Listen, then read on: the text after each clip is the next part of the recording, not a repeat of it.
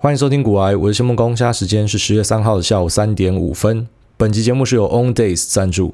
OnDays 来自日本的快配眼镜品牌，时尚简约的新潮设计，镜框加镜片一九九零元的安心定价，无论任何度数，薄型非球面镜片追加费用零元，结账后最快二十分钟就可以拿到眼镜。无论男女老少，菜鸡老司机，绝对都可以找到适合自己脸型的眼镜。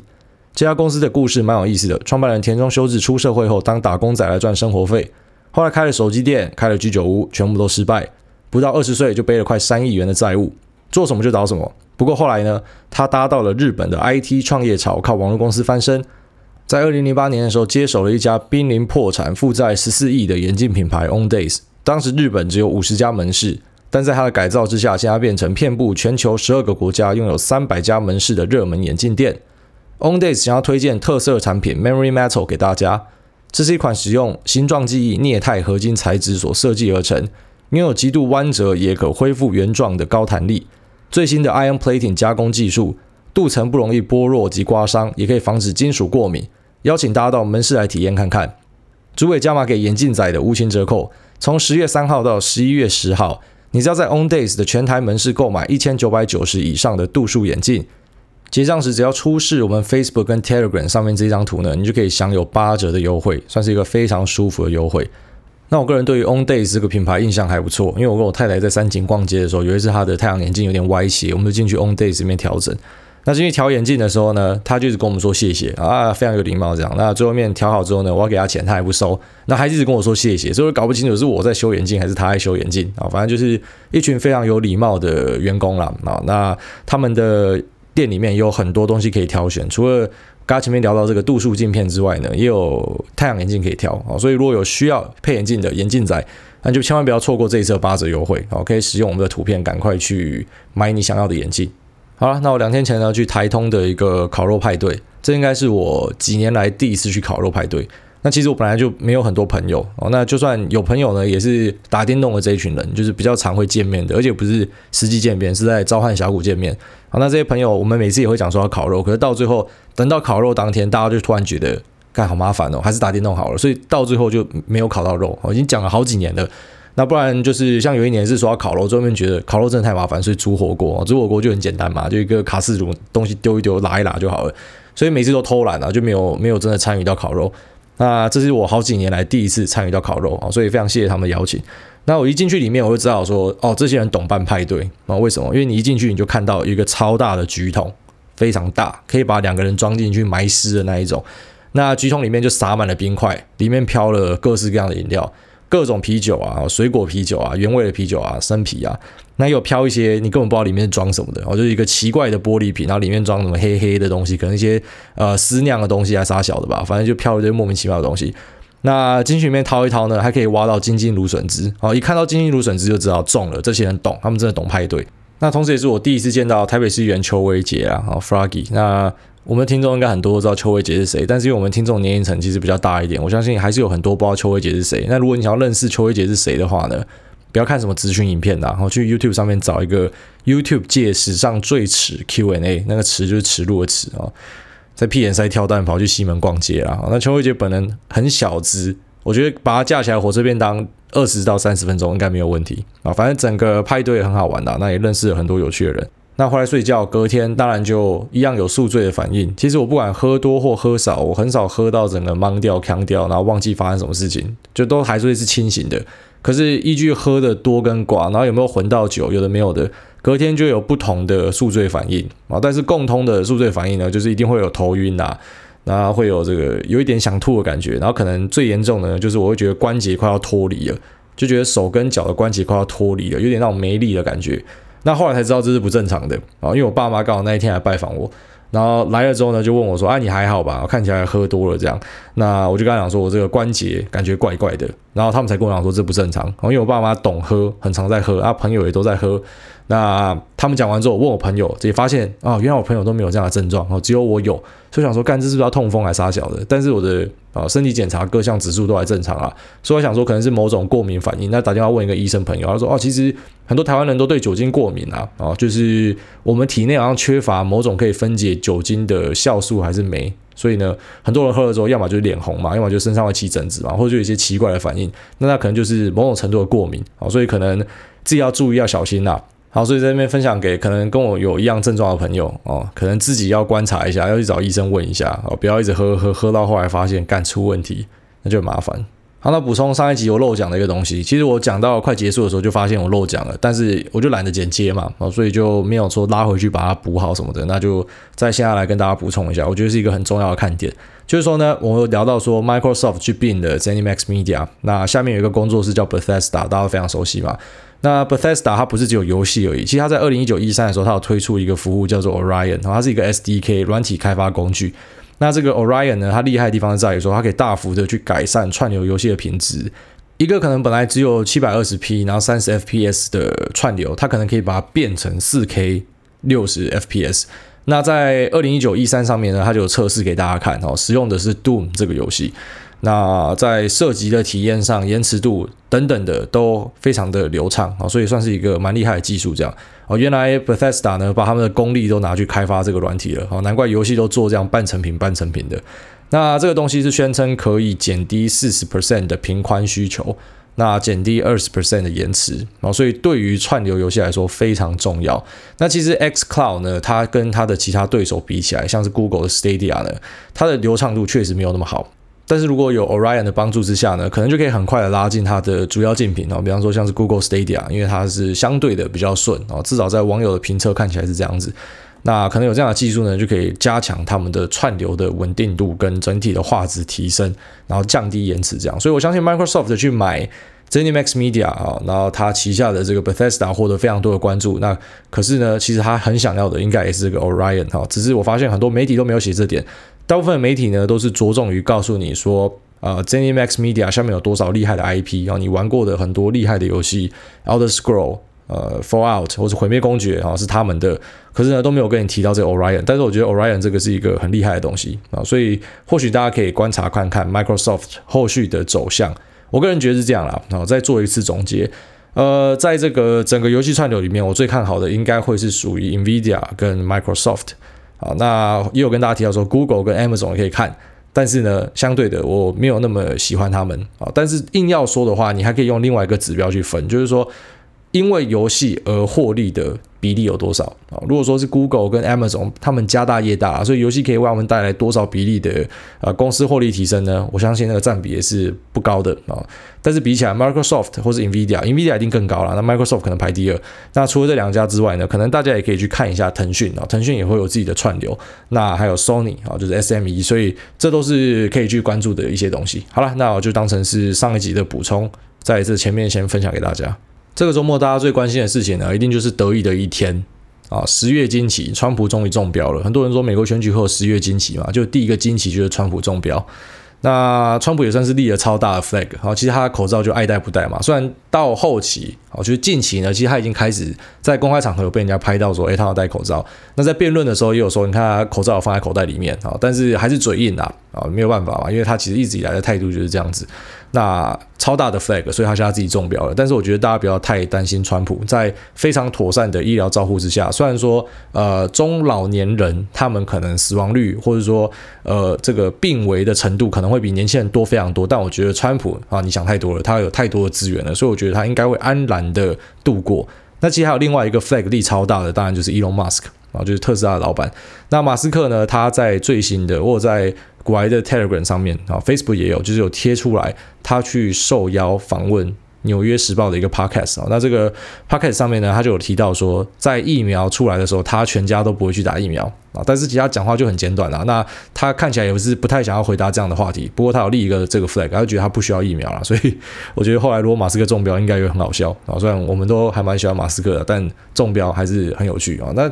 很多人就讲说，你知道，像你去立这样。呃，好像是很轻忽、很轻视疫情的东西，那大家会觉得你是第一能、是智障嘛？可是马斯克就会让人家不免去思考，说他到底看到了什么。那硬要说的话呢，我觉得他可能就是不想当第一批吧。然后因为大家知道说，你打了这个疫苗之后，你的防护率差不多就是六十到七十趴。所以不代表你打了疫苗之后你就不用戴口罩，你还是要戴口罩啊。可是这疫苗是新的东西嘛，那因为也是在比较仓促的状况下出来，所以会不会可能马斯克的意思是说他不希望当第一批去打疫苗的啊？没有人知道。但是目前看起来话讲很满的啦，好像川普啊，或是前面的 Boris Johnson，那或是 Bolsonaro，就是巴西的总统，全部中标。那 Boris Johnson 那时候也是很屌嘛，说他现在就是到处握手，而且他会持续的握下去，然后就中标。好，三月二十七号的时候，那 Bolsonaro 呢是七月七号，就是一直以来最反制的总统就他，就最后面他也中标。好，但是大家都没事啊。那如果你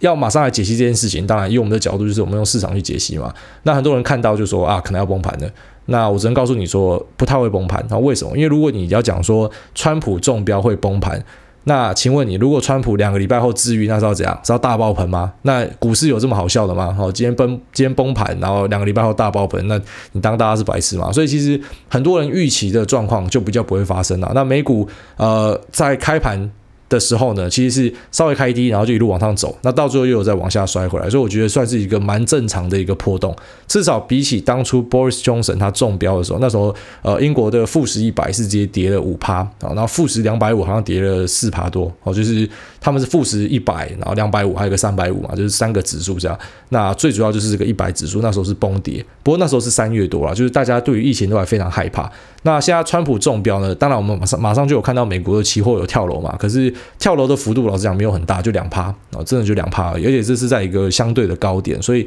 理论上啊，理论上假设前面没有 Boris Johnson，也没有这个 Bolsonaro 的例子的话呢，我相信会跌更多了。但是因为大家都已经看到啊，反正世界领袖得到了，那他们会获得比一般人还要好很多的医疗照护。所以基本上他们就会安然无事啦，那股市可能就不会反应的这么剧烈，这样。所以呃，看到这样的东西，马上就想要出清，马上就想要 all in 了，我觉得还是很危险的。其实不管怎么样，你都不要整天想着啊，我要空手闪过一些东西哈，然后我要满手去去去搭到利多的船上，我觉得这是一个非常困难的事情。那我还是祝川普会安然度过了，因为毕竟他是目前得。得病的世界领袖里面呢，年纪最大的。那大家知道这个病毒专杀老人啊，所以 老人真的还是比较危险啊。那希望他可以安然度过。但是有一点蛮有趣的，在这边跟大家分享一下，就是说在 Boris Johnson 他中标之后啊，但是他中标之后，他的整个心性是有改变的。我包含说对中国的强硬的态度啊，本来没有那么强硬，那后来呃比较用力的去打华为嘛啊，然后还有对国内的疫情的一些部署上。感觉是有比较认真起来啊，当然可能跟他中标有一部分的关系，那跟疫情后来越来越烈也有一定程度的关系啊，反正就是综合上是有啦。那 Boris Johnson 他的支持度呢是在他中标之后就有一直上升啊。那另外一个更有趣的是，Bolsonaro 这边也是，虽然 Bolsonaro 被大家笑说是最反制的总统，可是在他中标之后，他的支持度也是一路的往上升。那很多媒体会找理由嘛，好，看是为什么？那当然有些人是讲说，哦，可能是因为他后来有批准了一个有点像是振兴方案呐，补助巴西人民这样，每个人发一点零用钱这样，所以因为这样子，那在贫穷地区呢，这个支持度上升等等的，反正总之看起来，Boris Johnson 跟这个 Bolsonaro 呢，他们都是呃柳暗花明又一村。发生了很衰小的事情之后呢，后来支持度上升了，所以不免的也会让我去怀疑说，诶，川普会不会中标之后他的支持度会上升啊？这有没有可能？我个人觉得蛮有可能的啦，啊，虽然他可能会因为这样子首战集中战啊，套一句马英九讲的，他的第一个辩论可能就是他最后一个辩论啊，因为他后来也没有办法出席嘛，啊，但是他会获得更多的媒体曝光，因为现在很多人就会去报道他嘛。那其实就我自己的观察，我个人心得啦，我知道可能每个人想的跟我不一样，但是我觉得美国人是蛮喜欢那种所谓的英雄主义的，他们喜欢看强人、强人政治这种感觉。我的看法是这样，所以我觉得如果川普可以。呃，比方说在一两个礼拜，然后就走出来啊，然后就一副雄赳赳、气昂昂这样的话，可能他的支持者第一个一定集体爆射高潮了啊。那可能一些中间选民呢也会喜欢这样子的东西啊，就是我们的美国是真的是很强壮的，我们领导人是很强壮的等等的。所以我觉得这个疫情其实可能对他来说是个转机哈。目前在一些摇摆州，他跟拜登拉得蛮近的，那当然拉得很近。呃，有什么东西可以有效的去催化，然后让这些呃摇摆州可以快速的导向他这边呢？我觉得你办再多的造势，你讲再多大家已知的东西，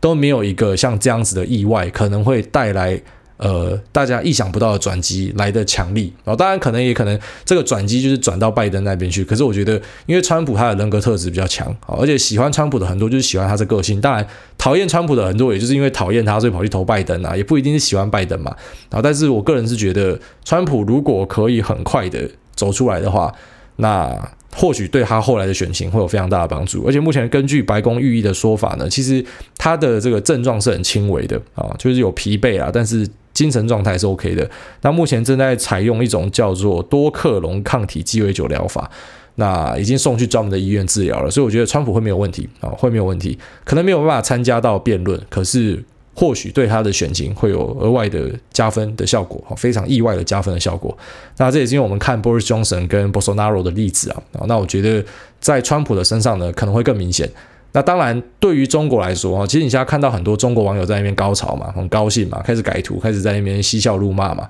啊，那也难免啊，毕竟他们被压着干这么久了。可是我觉得这给川普更多的正当性啊，如果川普真的就在连任的话呢，我觉得。中国可能会更惨啊、因为他真的中标了。他之前就已经很不爽，一直在那边讲 China virus 了嘛，结果他现在真的中标了，连他老婆都中标了，干我更有理由把你们轰烂这样。所以我觉得，呃，可能会对他的行动带来更多的正当性，所以说可能就可以看到更多的制裁的行动的产生。那我觉得这是大家可以期待的，但是也不要忘记，川普是一个喜欢跳恰恰的人。在之前，大家可能觉得说，哎，他要把中国整个掐死嘛，我今天先把你这个国企华为给掐断。那确实啊，在通讯的部分目前还是卡住的。可是，比方说像是美商的 AMD、Intel，在 CPU 部分都可以持续供货给华为啊，就是已经有获得许可了。那台湾也有像联发科这样在申请中的啊，但我就觉得，你知道台湾就很可怜。好，今天在搞制裁嘛，好说制裁，大家一起断货，那 OK。结果后来就是美国自己的企业可以持续供货，然后台湾这边还在申请中。好，虽然我是觉得蛮有机会的啦，好，联发科应该还是蛮有机会可以获得美国的许可，可以继续供货这样。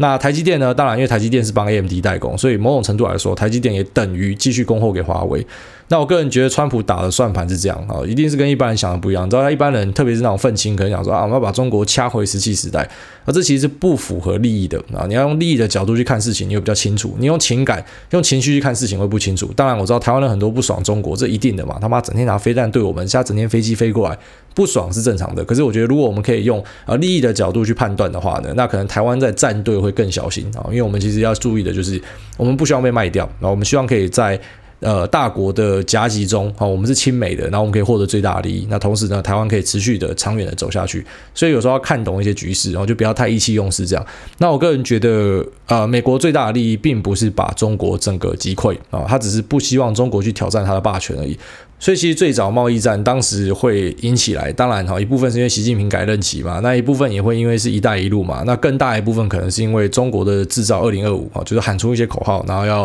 啊要超英赶美啊，哈要怎样要取代大家，就是野心太明显了，所以开始被大家打击嘛。那最好的方式当然不是把你杀掉，因为我们还是有很庞大的内需市场啊，就是美国人还是想要吃这一块市场，所以最好的方法就是你东西还是要跟我买。我让整个供应链重新洗牌啊，最后面呢，你们全部还是得用美系的东西，这才是对美国来说最好最好的利益啊。AMD、Intel 啊，你最后面还是要买我的东西，你只能用我的东西啊。你国内的想要自己扶植呃，比方说像是这个华为海思啊，我就把你掐断，这样，反正你东西都用美国人的东西，我觉得这才是呃老美或者说川普呢，他们最好的算盘是这样子。好了，那以上就是我针对川普中标之后啊，对于美国选情啊，还有对于。对中态度的一些分析跟讨论，那接下来我就跟大家总结一下 IPO 之乱，因为 IPO 之乱到这个礼拜算是结束了啊，当然之后还有很多的 IPO 公司，但是之后的公司都没有像我们这阵子啊有这么多精彩的公司，像是 Snow，像是 Unity，那像是 Palantir，像是 Sana，它有获得非常多的关注啊，之后的可能就就普普通通，就久久会有个大雾这样子。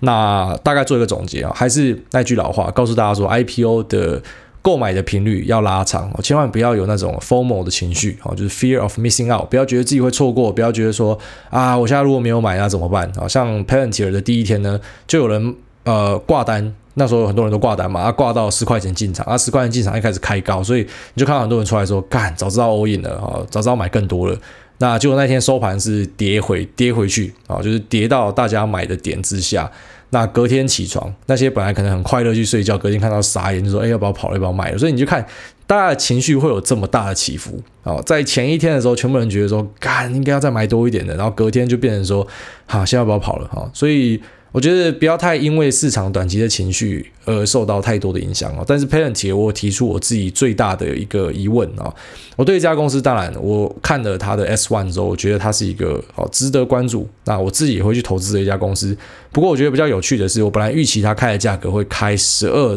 到二十块哦，甚至到二十块我都还会。可能会考虑看看这样，那我写在股台上面，我觉得这个是一个很理想的一个数字，就没有想到它只开十块。所以你有没有想过说一个东西啊？一般来说我们讲说捡便宜嘛，大家捡便宜嘛，结果我竟然因为说它不够贵而觉得是不是怪怪的？然啊，因为这想法其实很单纯啊。你知道，其实很多所谓的这种风风投啊、风险创投呢，他们在一个公司的早期去投资你，他们就是他们承担了比一般人还要大的风险，所以当然他们可能也承担的呃有。比方说这些归零的可能啊，但是其实如果可以撑到 IPO 的话，一般来说他们都会赚得饱饱的啦。因为他们在比较高风险的时候进场了。那有趣的一点是 p a n t i e r 在二零一五年的一个募资啊，它的估值是二十 billion，就是两百亿美金。结果很有趣的是，在隔了五年之后的上市，竟然它的估值还是两百亿美金。这代表什么？好，因为 Palantir 它是直接上市的，所以等于说是原始股东，他可以出来卖股票。那什么样的状况会让原始股东在我五年等于哎五年这样不算是没赚哦，算是赔哦？因为你要想说，呃，要怎么样去衡量一段时间的报酬？就是用假设当年我直接去买指数，跟我去做某个投资去比较，哪一个比较赚？然后就代表说这个投资是成功的还是失败的。所以如果你二零一五年去买指数的话，到现在那绝对是暴赚的啊。哦，所以。比起来，那这个 Palantir 的投资就变成是一个很失败的，因为从二零一五年到现在，它的估值竟然是一模一样的，那这是让我觉得非常傻眼的。因为它并没有发行新股，它是直接让里面的原始股东在 Direct Listing 的第一天呢可以出场，结果却变成，哎，竟然开这么低，啊，竟然没有往上走，还往下走，所以代表什么？代表原始股东有人要跑。那我个人还是有第一阶段的布仓，只是呢，接下来我会先选择看风向，然后至少要先涨回去我第一阶段的位置之后，我才会考虑再撒第二波。然后就是我不会觉得说啊，越便宜我就越买越多这样子，还是按照纪律来做事啊，然后还是按照纪律来做事。只是我跟大家讲说，有可能有一个这样子的隐忧，但也不要想太多，因为可能原始股东他就真的有一些很奇怪的理由，他不得不瞎跑掉啊。那如果说你持续看好这家公司的话呢，当然最后面呢，你还是可以持续的去观察，然后找机会继续布局。不过我个人的建议是，你应该要等它它有在持续往上走，然后就是股价表现是我们分析过嘛，短线涨涨跌跌，那个是没有人可以预期的。可是中长期一家公司表现的好，最直接的反应就是它的股价应该持续的成长啊。所以你去看 Palantir 未来会开出来财报的数据之外呢，那你也要持续的去观察它的股价的表现。好，那我们这期节目先到这边，我们就快速的进入 Q&A 的部分。第一位 SWU 一七二，他说满天五星吹风机吹了好多次，听上一集做自己的部分笑喷，挨到结尾还自己噗嗤也太可爱。在下股龄五年，似乎跟挨大差不多，但成绩不理想，价差部分小亏，用股利补回来小赚几万块。不知道这五年在冲三小，因为挨大才认识美股，也常听挨大建议主动选股，不强的人不如买 ETF。目前手上约八十万台币可以运用，想把投资方向调整为被动在台股加主动在美股，刚好趁最近换了一些美金，祈求节目长长久久。好，感谢你的支持。那你的策略看起来，我觉得嗯还不错，反正只要有策略都是好策略啦。那当然，如果要鸡蛋挑骨头的话，可能有些人会告诉你讲说，哎你。用定期定额去买个股好吗？啊，其实这个是一个很大的问题。我个人是这样觉得啊，就是呃，用一个比较纵观的角度来说，定期定额去压单一个股确实是比较有风险。但是压台积电，呃，就就很难说，就可能你就觉得啊，好像还可以这样。那你要知道，它是一个。大家已经有越来越多投资手段的时代，哈，很多人觉得，甚至我只买一个市场都是风险偏大的，好，比方说我只买台股市场，那风险偏大嘛，假设有台海危机或什么样的状况，那是不是我的资产就可能会蒸发掉很多？所以很多人会选择开始做全球配置嘛。那没有那么哈扣的，可能就啊台美股这样，那更哈扣的可能就不止台美股，他要买新兴市场，他买欧洲市场，他全部都要这样。啊，当然你可能分得越散，那你的报酬率就没那么漂亮，但是你对于风险的抗性也更好。所以我觉得这是看个人，看个人选择。你这个做法，我觉得还可以啦，没有到。说不好，好，下面这个是 Surrend Serendipity Q 加 TW，他说态度矫正五星推爆，FB 追超久也很开心，有个同温层节目可以听。去你的，很多思维素餐占尽利益，阻碍进步的该死废物，增加自己的实力好吗？进步好吗？一群废物，期待继续维持这个节目，也让这个环境蓬勃发展吧。美股相对台股真的可以比较长抱。也许哪天老了，真的可以看到七千块的 Tesla，就可以跟孙子讲三百五十倍的故事了啊！所以你你已经涨到七千块，你会赚三百五十倍哦，那你还蛮厉害的，代表你可能买的很早很早这样子。那我个人是觉得，当然对美股的池子是比较大啦，所以做长保比较适合。然后那台股分析过很多次嘛，就因为是中间财，所以可能我今天赚，那呃明年单没了就没了，那可能下一次三年后之类的，那有可能就没有下次了。所以台股真的比较危险一点啊。那感谢你的支持。下面阿成小恩说，五星挨大吹吹吹说，前几天一直没看到挨大发新的 podcast，等了又等，不知不觉就把之前的又听了一遍，还是觉得收获良多。很多的问题基本上都能在过往的节目得到解惑，但唯一不解的是，哎大家也是开杂货店吗？干货满满啊啊！五星推吹捧打 call，好，感谢你。我觉得我没有到干货满满的，因为其实。我就只是把我我自己读到的东西，然后在我脑子里面转一转，然后分享给大家了。那种真的很多那种干货很满的是哇，那个资料准备的超齐的。我现在节目很认真去设计，那我节目就是很随性的乱聊过去。你看我竟然会呃在开头还要补充这个 Orion，因为我上一集忘记讲到了哦，因为我我就是反正想到什么讲什么。但你讲一点是对的，就是很多东西其实就是讲过了，然后就是以前就讲过了，所以可能回去听就会听到一些答案啊。但是没关系吧，反正呃。我们这种节目，你知道我们的深度跟广度，因为毕竟市场的东西很多，所以很多可以聊。好，那广播节目那有些是闲聊的，那真的是每天都在重复了。所以其实我不太介意重复，我觉得重复是没关系的。因为有些东西，比方说像我自己在消化的时候，我也是看好几次啊。所以你节目可能这个话题，有些人可能听不懂，那我再多讲几次，我也觉得没有什么问题啦。啊，但是很感谢你的支持啊。那我其实还蛮佩服那种会回去把以前东西都听完的人。我觉得干你们时间真的太多。好，下面这个。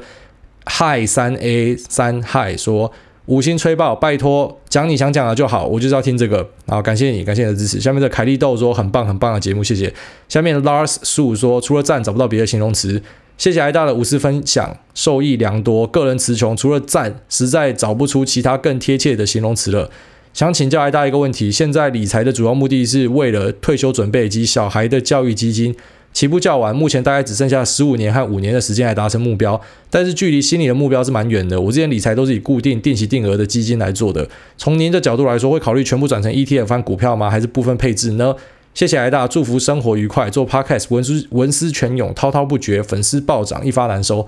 OK，所以你的意思讲说，你是为了退休跟小孩的教育基金做准备，然后剩下十五年跟五年嘛？所以意思说你还剩十五年要退休，然后剩五年你的小孩子就需要用到这个教育基金嘛？我觉得其实，在整个投资理财上，哈，虽然我讲这个可能没有什么说服力，因为我才二十八岁嘛，刚满二十八，呃，我还没有活到什么三四十岁的阶段，那也还没有小朋友嘛，但是没关系嘛，那你就听看看我的我的看法。我觉得任何有一个非常强烈的目的驱使，而且是有时间压力的事情呢，可能都会对投资造成一些负面的影响啊，因为你会求快，你会想要快一点，但我觉得其实很多时候没有办法快，你知道，像有些人问我讲说，哎，你你节目讲说买这个指数型投资很好嘛？啊，那零零五零他就问我说，那年化大概多少？我说年化你大概可以抓个啊，比方说六到十二趴之间，长期下来可以这样子。他说哦，所以就说我现在丢，那我明年就可以期待，比方说八趴这样吗？我说不是哦，你有可能你现在丢，那你就遇到台股的一个超级大修正啊，比方说什么共共匪就来了，杀小的，那呃有一些区域的冲突，或者说什么台股遭逢了什么样的危机。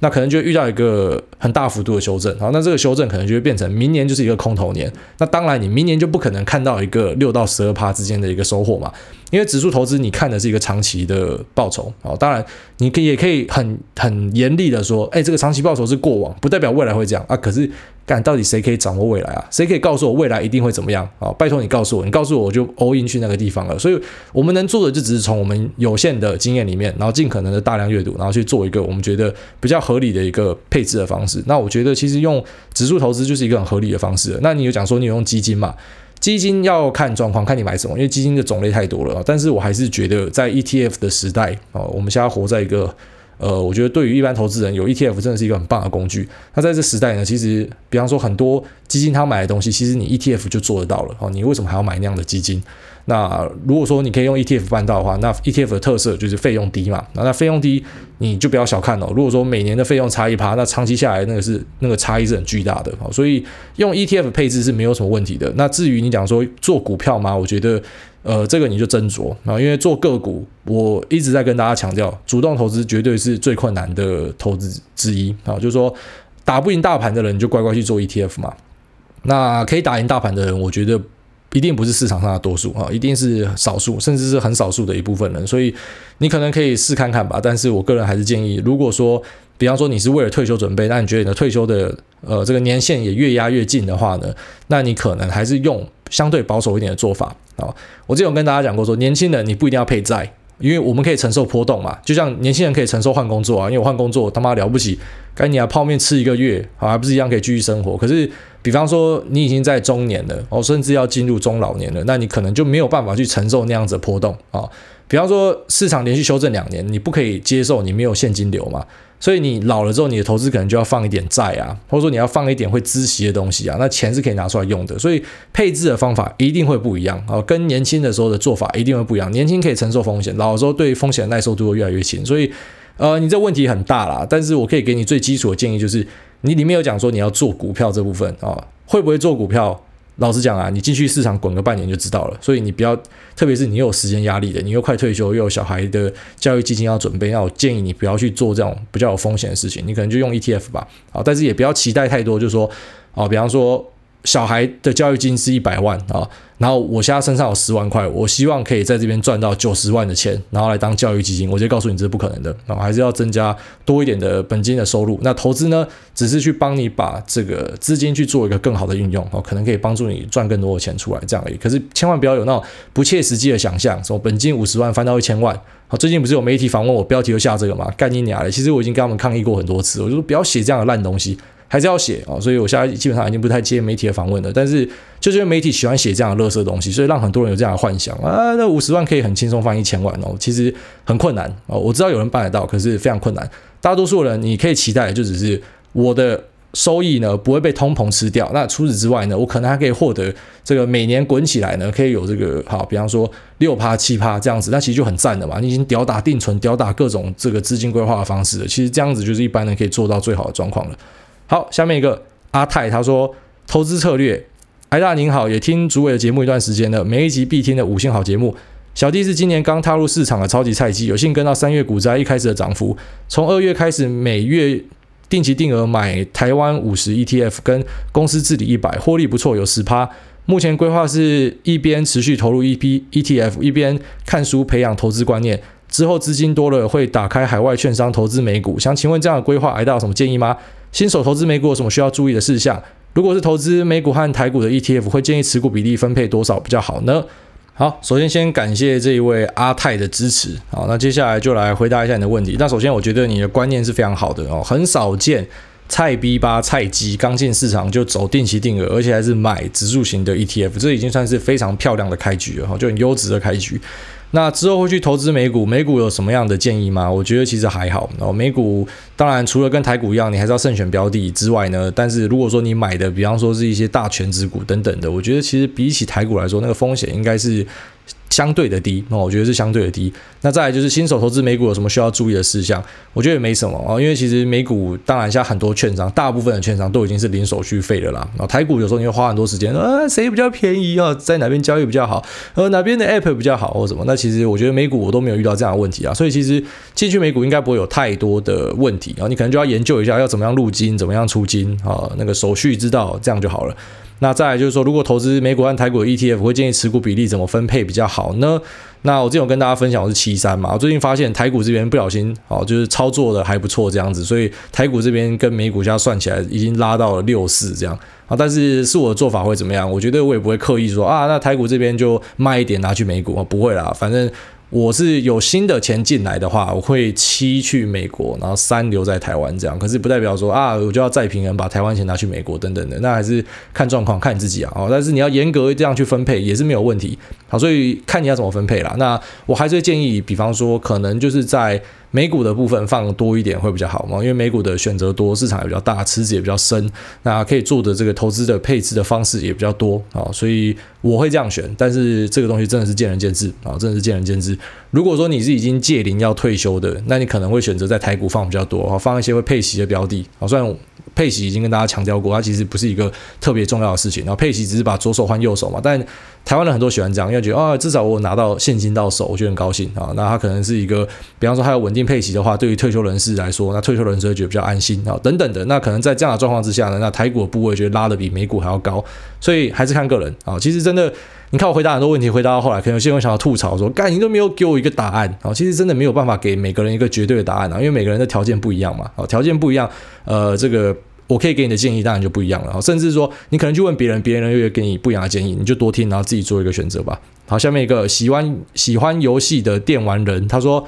五星主委超感谢，选我报恩，祝福主委中秋节快乐，五星吹，五星捧，赞叹主委无私拱。”听趴有挨大，开杀别扣大，主委胜算大。感谢主委帮忙，电玩店推推，也感谢主委的大爱，持续做下去有大动力，期待更多人可以认识电玩这个好物。赞叹加扣谢，希望有天可以一起玩电玩，去微风挑东西不用看价钱。祝福主委有个微笑的一天，微快愉愉快的一天。我在讲什么？好，这个这个是电玩店的那个朋友了，然后一个很热情的朋友，后来也有在我们群组里面跟大家聊天嘛。那他那时候说要送我两顶，呃，这个是哪一家？是 Call of Duty 的帽子还是什么吧？我只是我刚刚说啊，不要送我了，这种东西就是。对啊，我很喜欢戴帽子，没错啊。可是你知道，就送听众就好。好，你送听众，他们高兴，那我也高兴，这样。所以后来就当下就抽了一个地方妈妈，就送她老公嘛。然后另外一顶我是不知道他送谁了，但是很感谢这个啊电玩店的这位大大呢，啊，他有一个节目叫电玩店啊，那他呃捐了一些东西送给我们的听众，这样哈。那这是一个还蛮蛮不错的互动啊，感谢你。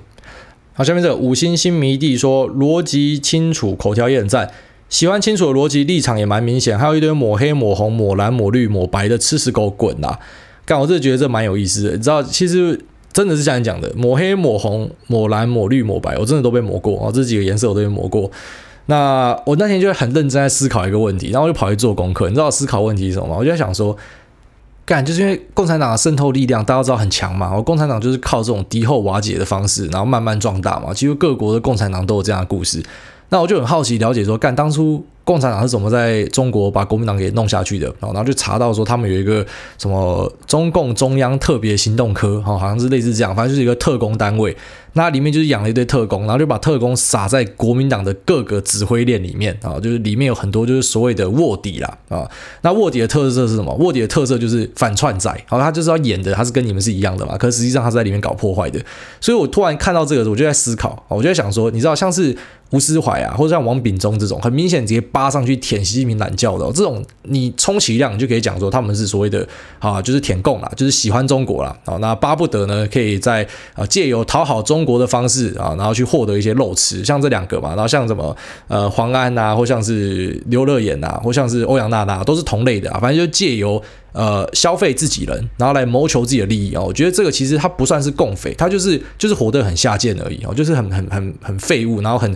跟就跟就社会败类啊，讲白一点啊，但是我觉得这些人不会是所谓的特工啊，他们不会是真正的特工，特工是藏在我们之中的。那我就想说，那特工会藏在哪？后来就灵机一动，干你娘！特工一定就藏在所谓的台派里面啊。现在台派是谁？我也会说我自己是台派啊，因为我们这种就是天然独嘛，我们生下来我们就台湾长大的，我们当然觉得他妈的我们就是台派啊，我们就台湾人啊。可是你会发现，我们台派之中有很多人会互相去审查，哦，谁比较台派，谁不够台派，就像是吃素的去审查，啊，你这不够素啦，啊，你这蛋奶素啦，啊，你这还有锅边素啦，啊，然后像是啊，Steve Jobs 呢，他就是更严格的哦，还不能吃活着的植植物哈，我一定要吃这个落果，要死掉都再吃。啊，就像是你互相去审核啊，谁比较素，谁比较没那么素。那台派也有人去审查，谁比较台，谁没那么台。啊，特别是看到像是啊一些所谓的啊很台的人，就是你明显你看得知道这些人是他妈的就是会投民进党的，可是他们却被其他的你知道，就是也是广义上会投民进党的人，然后斗得要死不活的。啊，我觉得啊，当然一个社会有很多声音是正常的，可是我觉得很多这种这种斗吼，已经斗到，比方说有些人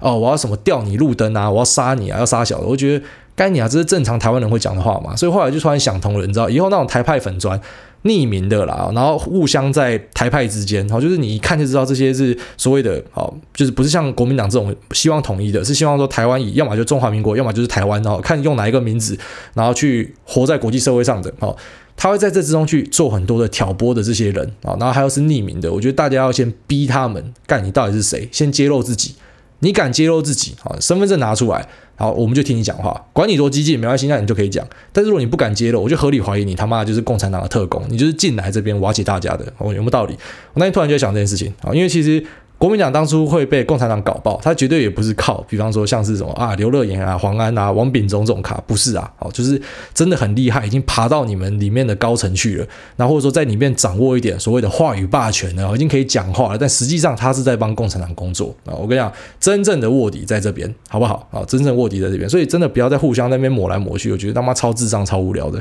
好，那这期节目就先聊到这边啊，已经五点了，我要带我的狗去散步了，先这样，拜。